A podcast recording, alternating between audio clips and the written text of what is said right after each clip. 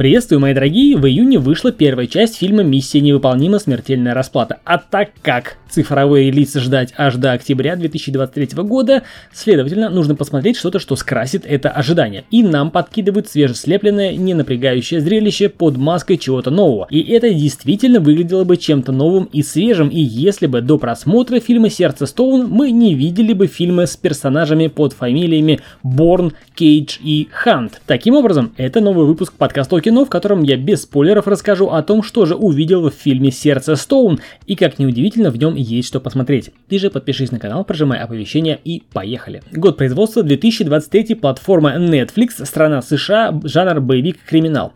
Как это всегда бывает, Рэйчел Стоун суперсекретная оперативница мега-секретного миротворческого наднационального агентства Хартия. По сюжету Рэйчел внедряется и работает в чуть менее секретной и не особо публичной британской службе Ми-6 под видом агента-технаря, который, или точнее которая, только и делает, что тыкает по кнопочкам клавиатуры и не выходит из машины вовсе. Но наступает момент, когда ей придется выйти из машины и помочь своей команде, тем самым разрушив свое прикрытие. И сделано это было все ради того, чтобы воспрепятствовать молодому и очень талантливому хакеру украсть самый ценный и опасный актив Хартии, которая называется сердце. И представляет из себя не что иное, как квантовый супермозг, который анализирует гигантские объемы информации в доли секунды и при этом выдает точнейший прогноз, типа все видит наперед. И тут неизменно возникает аналогия с фильмом «Форсаж 6», в который был глаз бога. Тогда получается логично, в этом фильме нужно сделать мозг бога, но почему-то не назвали. Предположу, что не хотели пересекаться с подобными франшизами, чтобы не быть обвиненным в плагиате. Ну что ж, посмотрим, насколько им удалось создать оригинальный контент. Несомненным украшением фильма является «Чудо-женщина» в исполнении Галь Гадот, а точнее оперативница в исполнении Галь Гадот. Это плюс. Все, что она делает в фильме в общем и целом интересно. Трюки, перестрелки, драки, все это есть, но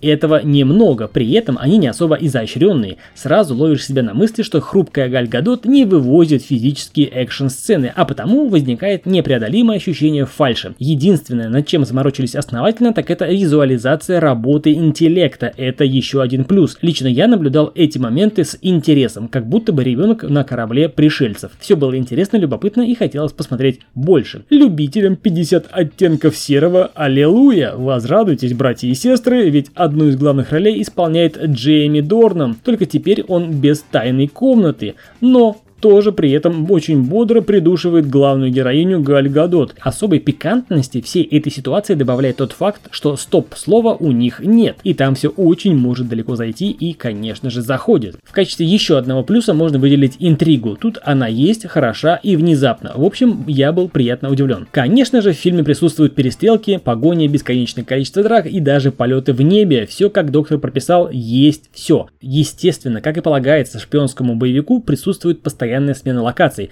от маленьких замкнутых помещений до гигантской пустыни. Диалоги в таких фильмах это отдельный вид искусства, как всегда много пафоса, банальных фраз и геройского оптимизма. Если фильм неплох, то мне хочется сказать положительное об этом фильме, и он в принципе-то хорош. Неплохой боевичок с приятными актерами, спецэффектами и музыкальным сопровождением, с занятной интригой и внезапным разворотом сюжета, с хорошей компьютерной графикой и вообще. Все было бы отлично, если бы не одно но. Если бы мы вдруг забыли о том, что шпионские боевики выходили до выхода фильма «Сердце Стоун». Но мы, конечно же, помним и будем сравнивать сюжет и персонажей фильма «Сердце Стоун» с Ксандером Кейджем из фильма 3 икса, с Джейсоном Борном из одноименного фильма и, конечно же, с Итаном Хантом из серии фильмов «Миссия невыполнима». Если мы смотрели эти фильмы, а я смотрел и не раз, то фильм, который находится в центре внимания этого выпуска, а именно «Сердце Стоун», просто сквозит вторичностью, а если еще понимаем, что сценаристы и продюсеры и главная героиня, да и вообще все остальные значимые персонажи женщины, то фильм является попыткой феминисток слямзить франшизу «Миссия невыполнима». Естественно, слегка переделав, чтоб не подтянули за плагиат. В общем, посмотрел фильм «Сердце Стоун», понравилось, подумал, проанализировал, разочаровался. По итогу пришел к выводу, что фильм «Сердце Стоун» является таким бодреньким середнячком, который можно посмотреть разочек вечерком после работы. А это был я, Сан Саныч, как обычно, подкаст о кино, в котором поведал без спойлеров о фильме «Сердце Стоун». Подпишись на канал, прожимая оповещения. До скорых встреч. Пока.